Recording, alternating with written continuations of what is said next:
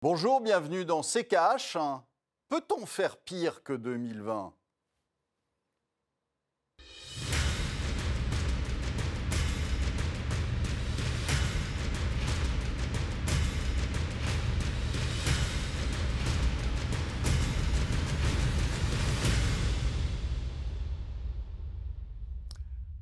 Bonjour, aujourd'hui nous allons vous parler du bilan de 2020 et des perspectives 2021. Bonjour Estelle. Bonjour Olivier, bonjour à tous, bienvenue dans ce nouveau numéro de CKH. On commence la saison avec un numéro spécial puisque c'est l'heure Olivier de dresser euh, le bilan de cette année très particulière qui a été 2020. Que doit-on euh, retenir? Dans quel état sont les indicateurs aujourd'hui? À quoi s'attendre l'année prochaine?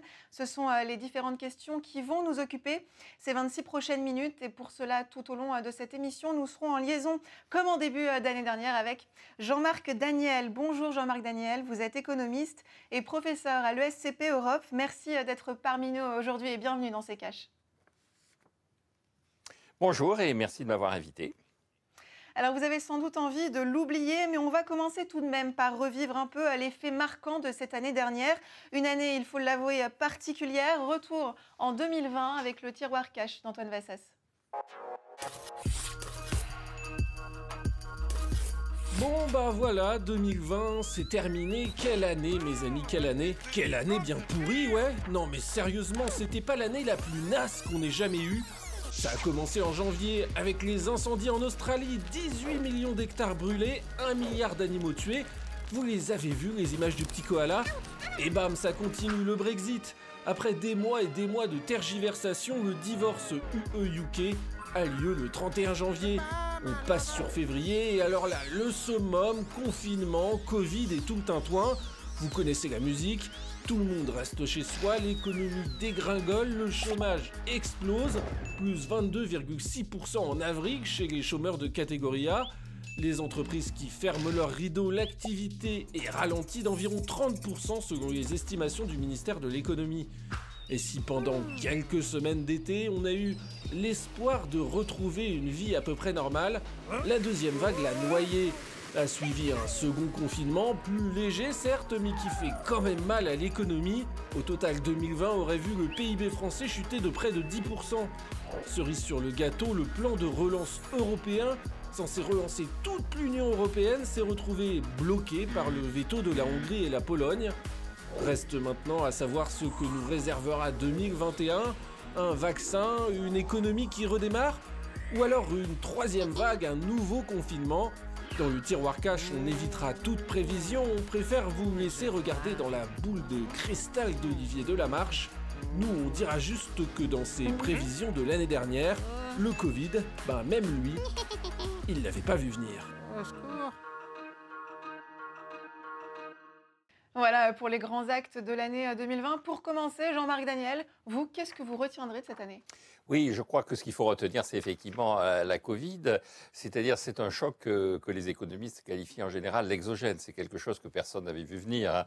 Euh, l'année dernière, à la même période, nous annoncions une croissance pour 2020 en France entre 1,1 1,2% selon le gouvernement, 0,5% pour les plus pessimistes comme moi. Vous regardez le déficit budgétaire qui était annoncé, 93 milliards d'euros. On va terminer à 220, 225 milliards d'euros. Vous regardez même une économie qui est supposée avoir bien géré la, la crise, la Chine, on était plus ou moins ému de constater que pour la première fois depuis très longtemps, le taux de croissance de la Chine descendrait en dessous de 6% à 5,9%. On va terminer l'année entre 1,5 et 2%. Donc, il était impossible de voir venir euh, cette, maladie. En revanche, ce qui est le plus inquiétant, c'est effectivement la façon dont certains pays ont réagi. Tous les pays n'ont pas réagi de la même façon. Et euh, les pays qui ont été les plus frappés, les plus touchés par euh, les conséquences économiques de la maladie sont quatre pays européens qui n'ont eu comme solution que de confiner l'économie. Je pense au Royaume-Uni, à l'Italie, à l'Espagne et à la France. Or, euh, des choix auraient pu être faits différemment. On l'a vu avec la Suède, on l'a vu avec la Corée, on l'a vu avec la Chine. Donc, euh, un des questionnements aussi de cette année, c'est est-ce que les décisions publiques et la façon de prendre des décisions en France euh, sont en conformité avec les exigences du moment? Olivier, une réaction, même question qu'à Jean-Marc Daniel? Qu'est-ce que vous retiendrez de cette année? Oh bah, Évidemment, la même chose. Euh, moi, ce qui me, frappe, c'est que euh, c'est quelque chose tout de même, euh, Jean-Marc a dit on ne pouvait pas le prévoir. C'est vrai qu'on ne pouvait pas le prévoir. Simplement, ce que je dis et que je, que je répète depuis des années, c'est que à cette occasion-là, toute la poussière qu'on avait mise sous le tapis depuis des années a, nous a explosé à la figure. Et donc, c'est quelque chose, on ne savait pas que ce serait un virus, bien évidemment, mais c'est quelque chose qui de toute façon devait arriver. Et, euh, ça a été géré de la plus mauvaise des façons par, euh, euh, franchement, une équipe de bras cassés dans ces pays-là, dans ces quatre pays européens. On le voit encore maintenant. à chaque fois, on a l'impression que, ça y est, on s'arrête euh, euh, dans, les, dans les bêtises. Maintenant, on en rajoute. Moi, je poserais la question, euh, si, si on fait ça pour une, une maladie qui, au final, est très peu létale, si vous regardez les chiffres, c'est très peu létal. Mais qu'est-ce qu'on fera le jour où il y aura un vrai virus très létal? Mm. Donc, on est dans, quelque chose où on voit très bien que les, dirigeants ont absolument perdu la main, alors, ou, peut-être en profitent-ils pour cacher leur incompétence hein, et euh, euh, le Covid va rester très longtemps, euh, probablement, le prétexte à tout. et le, COVID, aura bon dos pendant quelques années encore. Et on, on, va, on voit bien qu'il n'y a, pas de, a pas de reprise possible en 2021. Moi, quand je vois aujourd'hui euh, des, euh, des, gens qui nous annoncent qu'en 2022, on aura effacé l'ardoise. Euh, je leur annonce que malheureusement, en 2022, nous n'aurons pas effacé l'ardoise, que les, les, choses sont en train de nous coûter. donc voilà. Alors on va bien évidemment. Voilà, une immense déception parce que on tue inutilement l'économie. Mhm. Alors on va bien évidemment hein, reparler tout au long de cette émission euh, du coronavirus. Cette épidémie, elle nous aura tout de même fait presque oublier le Brexit. Le divorce a été euh, prononcé. Pourtant, euh, Jean-Marc Daniel, il reste encore des tas de choses à régler hein, pour normaliser cette nouvelle relation que l'UE va devoir entretenir avec son voisin d'outre-Manche. Oui, sur le, sur le papier, il y a encore énormément de problèmes. Vous savez, on était arrivé à une sorte de monstruosité euh, en termes de texte euh, d'accord euh, qui faisait plus de 600 pages. En fait, on s'aperçoit qu'il y, y, a trois éléments qui vont jouer. Le premier élément, on on ne va pas s'enfermer et on ne va pas rétablir des frontières euh, de nature autarcique entre le Royaume-Uni et le reste de l'Union européenne. Le Royaume-Uni euh, commerce déjà avec l'Union européenne à hauteur de 50% de son PIB, enfin de ses, plus exactement de son commerce extérieur. On ne va pas revenir en arrière brutalement. Le deuxième enjeu, oh, il se focalise sur quelques points précis euh, la pêche, la frontière entre l'Irlande du Nord et, la République d'Irlande. Et ces problèmes, eh bien, ils vont être résolu de façon très pragmatique. Euh, et je pense que dire qu'à partir du 31 décembre, tout va changer, ça n'est pas, à mon avis, euh, aussi évident que ce qu'on raconte. Le dernier élément, c'est quand même que l'économie britannique est dans une situation qui est une situation très délicate, indépendamment du Brexit.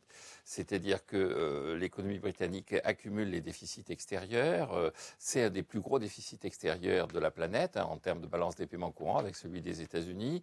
La livre est en train de s'effriter progressivement par rapport à toutes les autres monnaies. Et on ne voit pas de redressement possible au Royaume-Uni dans des circonstances où effectivement le Covid, là aussi la Covid, a montré une forme d'incurie de la classe politique britannique.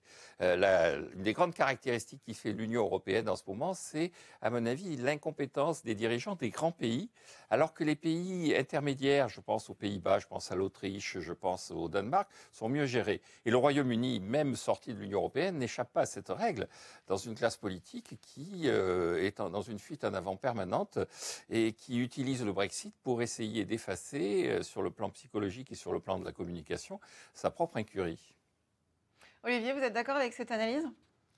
Ah oui, je pense que le, alors moi je pense que euh, ils ont les ils auront les coups des franches euh, une fois qu'ils seront sortis de l'Union européenne et que s'ils l'utilisent bien, je dis bien s'ils l'utilisent bien, euh, il pourrait rebondir beaucoup mieux que euh, certains pays coincés dans l'Union européenne, comme nous, par exemple. S'il l'utilise bien, euh, c'est-à-dire?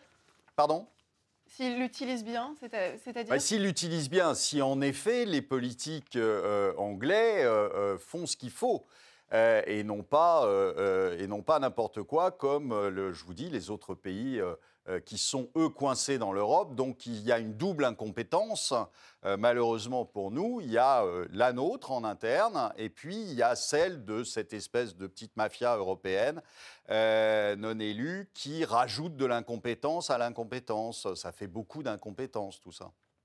Mhm.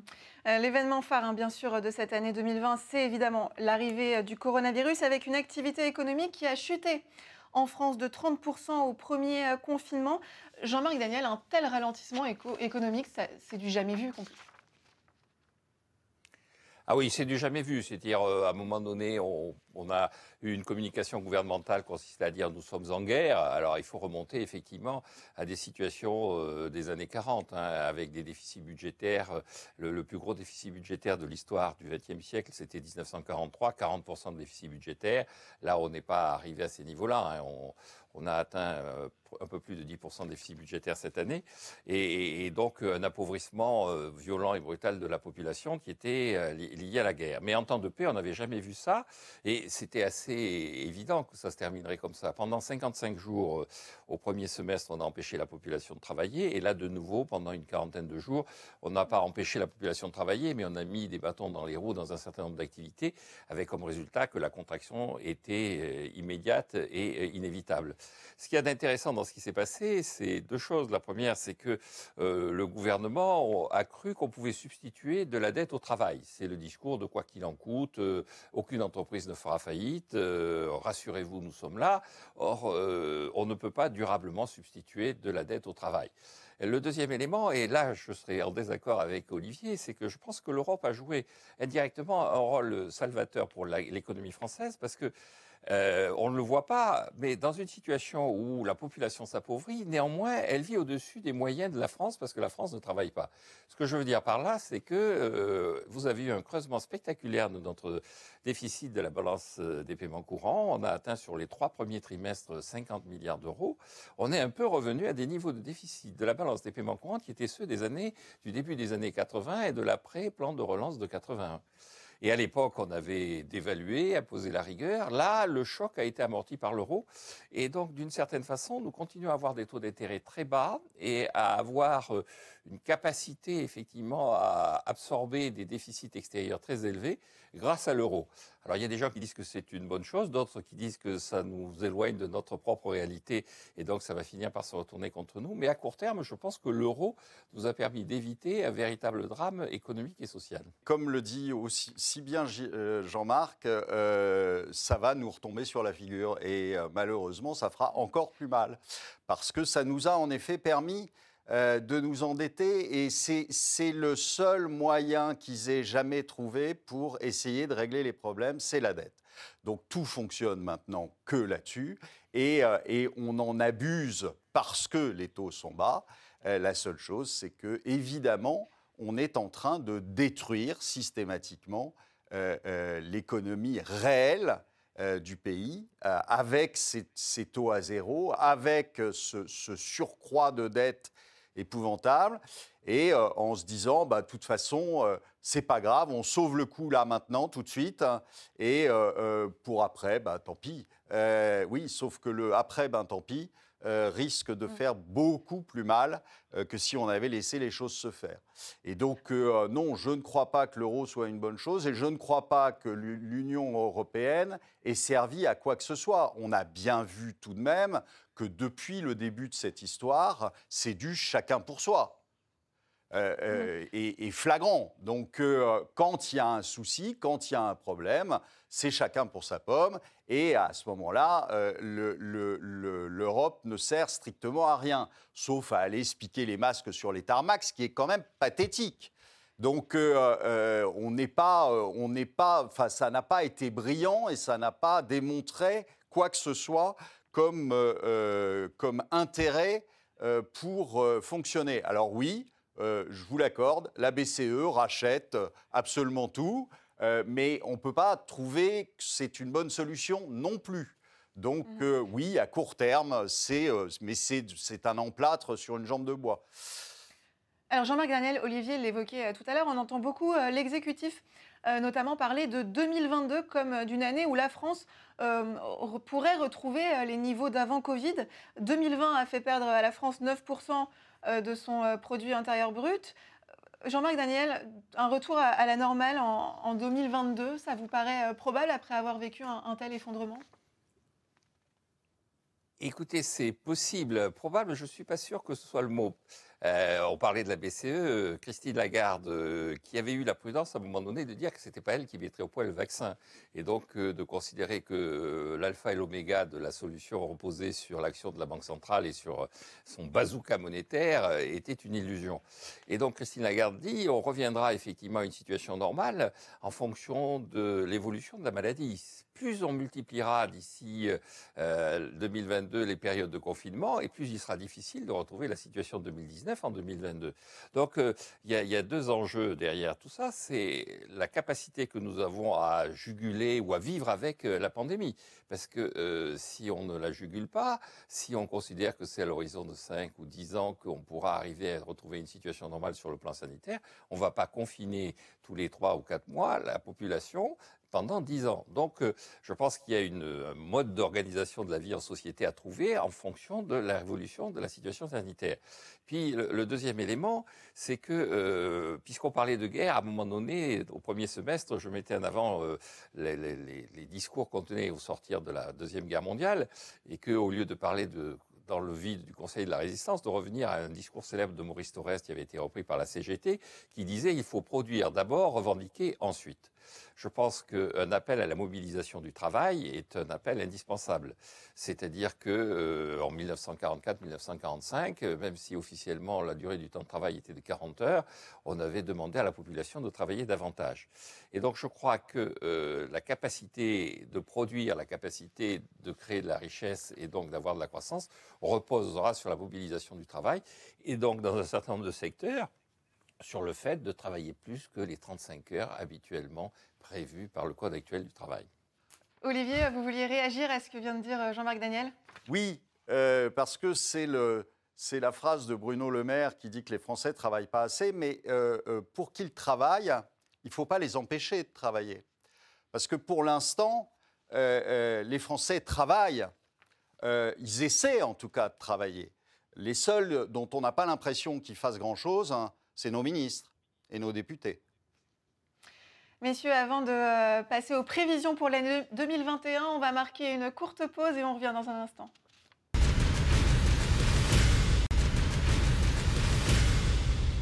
Bienvenue dans C'est Cash si vous nous rejoignez, une émission à cette semaine consacrée au bilan de l'année 2020 et aux prévisions pour 2021. Et pour cela, nous sommes en liaison avec Jean-Marc Daniel, économiste et professeur à l'ESCP Europe. Alors on va euh, dorénavant se euh, concentrer euh, sur l'année 2021 avec euh, vos traditionnels scénarios. Olivier, il me semble que vous en avez quelques-uns en tête. On va y aller avec le premier. On demandera ensuite son avis à Jean-Marc Daniel.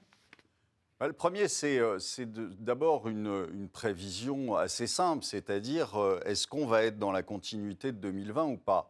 Euh, Il faut, bien se, rendre compte que euh, 2021, ça va être purement, en tout cas sur les deux premiers trimestres, une catastrophe. Pourquoi? Bah, Parce qu'aujourd'hui, vous avez, euh, un certain nombre de mécanismes qui ont été mis en place, le chômage partiel, etc., qui a fait que euh, a l'impression, on a l'illusion euh, que les choses continuent et que euh, euh, euh, ça ne s'est pas empiré, ça n'a pas été un effondrement au, dernier trimestre. L'effondrement, vous allez l'avoir quand il n'y aura plus ces mesures. Parce que quand il n'y aura plus ces mesures, le chômage partiel risque fort de se euh, transformer en chômage tout court. Et, euh, et là, on va avoir réellement, sur les deux premiers trimestres, les, les effets, si vous voulez, retard de ce qui s'est passé et du deuxième confinement. Et donc, euh, d'abord, on ne sait absolument pas quand il va se terminer, hein, pour l'instant. Donc, euh, euh, faire des prévisions sur 2021 de reprise et, et sur 2022 de retour, ce qu'on disait à l'instant, de retour au, au même niveau qu'avant euh, euh, 2020, euh, c'est à mon avis tout à fait illusoire. Donc voilà, sur 2020 2021, je dirais, on peut très bien continuer euh, ce qui s'est passé en 2020 et euh, les conséquences de ce qui se sont passés en 2020, qui va être une explosion du chômage, qui va être donc une chute de la consommation, ça, ça me paraît assez clair, et donc la poursuite, et puis un certain nombre de faillites, et là, vous pouvez avoir en effet euh, des conséquences importantes. Jean-Marc Daniel, une réaction, vous, comment est-ce que vous voyez 2021 je crois qu'effectivement, 2021 dépendra de la réalité du déconfinement. C'est-à-dire qu'on nous avait annoncé le 11 mai que nous allions être déconfinés. Enfin, nous avait annoncé que le 11 mai serait la date du déconfinement. Et, dès que nous avons été en partie déconfinés, hein, puisque ça n'a pas été immédiat, l'activité économique a eu plutôt tendance à reprendre assez vite. Hein. Vous saviez des, des, scénarios que l'on disait en UV, euh, c'était une reprise euh, lente ou une reprise en V relativement rapide, et en W, une reprise rapide mais assez vite euh, plafonnant. En fait, certains ont parlé de reprise en Y, c'est-à-dire on avait plongé très brutalement et on est reparti assez vite pendant l'été. Pourquoi? Parce qu'il y a deux éléments qui jouent. Le premier élément, c'est que le capital physique n'a pas été détruit. Par rapport à une guerre, pour reprendre cette image, dans une guerre, on rase les usines, on rase les ponts, les routes, euh, tout le matériel qui permet de travailler et de produire. Là, c'est pas le cas. Dès qu'on remet les gens dans les usines, ils peuvent produire. Et le deuxième élément qui explique pourquoi ça a repris assez vite, c'est parce que euh, les revenus ont été plus ou moins consolidés, plus ou moins préservés, et donc même si partie de la population a vu son revenu incontestablement baisser. On l'a vu avec cette apparition d'une épargne forcée, d'une épargne de précaution assez élevée, qui peut nourrir cette consommation dont on a besoin. Là où il faut être prudent, c'est premièrement, beaucoup d'entreprises euh, vont faire faillite, ça c'est clair, les fonds propres ont été laminés, et donc la première priorité, ce sera de rétablir les fonds propres de ces entreprises. Il y a beaucoup de restaurants qui sont maintenant au bord du dépôt de bilan, et même si euh, les usines sont toujours là, même si les restaurants sont toujours là, même si les cuisines sont toujours là, s'il n'y a personne pour les faire tourner parce que le propriétaire a fait faillite, effectivement, la reprise ne sera pas au rendez-vous. Donc je crois qu'il faut mettre en place un système d'aide aux fonds propres des entreprises qui suppose des allègements fiscaux considérables sur les entreprises et de véritablement focaliser l'effort de la politique économique sur les entreprises. Euh, rapidement, avant de refermer cette émission, on a beaucoup utilisé l'expression euh, le monde d'après. Euh, est-ce que finalement, 2021, ce ne serait pas aussi l'occasion de remettre un peu les compteurs à zéro et de revoir nos modèles économiques? Jean-Marc Daniel? Ben, euh, dans le monde d'après, quand le président de la République a beaucoup utilisé cette expression, c'était dans son discours du 14 juin où il a dit que le monde d'après serait écologique, il serait solidaire et il serait souverain. Et ça m'a beaucoup inquiété parce que c'était, à mon avis, trois idées euh, farfelues. C'est-à-dire écologique, on l'a vu, il est en train d'essayer de se dépatouiller de la Convention euh, citoyenne sur le climat en essayant de raboter systématiquement toutes les promesses qu'il a pu faire. Souveraine, c'est plus ou moins un appel à une forme de retour au protectionnisme que je trouve assez inquiétant. Et euh, solidaire, c'est un mot assez convenu dont on peut considérer qu'il est en général associé à davantage de dépenses publiques. Je crois que l'essentiel du monde d'après, c'est que ce monde d'après soit plus libéral, c'est-à-dire qu'on fasse davantage confiance aux citoyens. Là où je rejoins Olivier, c'est quand même qu'on nous a enfermés au nom d'une maladie dont la dangerosité n'était pas aussi évidente que ce qu'on a pu nous dire au tout début. On nous a enfermés pendant 55 jours chez nous. Là, on nous menace de contrôler nos fêtes de Noël et on considère que 2021 devrait continuer à être sur la même tendance. Ça, je trouve ça assez inquiétant. Olivier, même question pour terminer?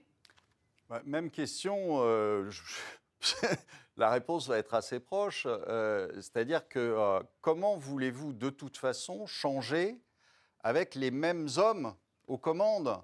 Monsieur Macron va pas changer de logiciel demain matin. ça n'arrive jamais, ça. Donc, si vous voulez changer, il va falloir que les équipes changent.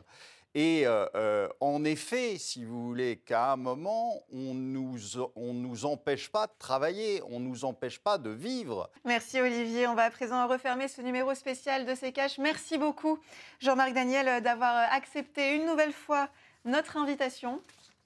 Mais merci de m'avoir, encore une fois, merci de m'avoir invité. Merci à vous qui nous regardez. Sachez que toutes nos précédentes émissions sont disponibles sur notre site internet à l'adresse rtfrance.tv. N'oubliez pas pour la prochaine émission de poser toutes vos questions à Olivier sur les réseaux sociaux avec le hashtag RTCash ou en commentaire des vidéos. On se retrouve donc la semaine prochaine. En attendant, je vous souhaite une très belle année 2021. Olivier, on se quitte avec votre dernier mot. Souhaitons que rapidement les équipes changent pour que le modèle puisse changer.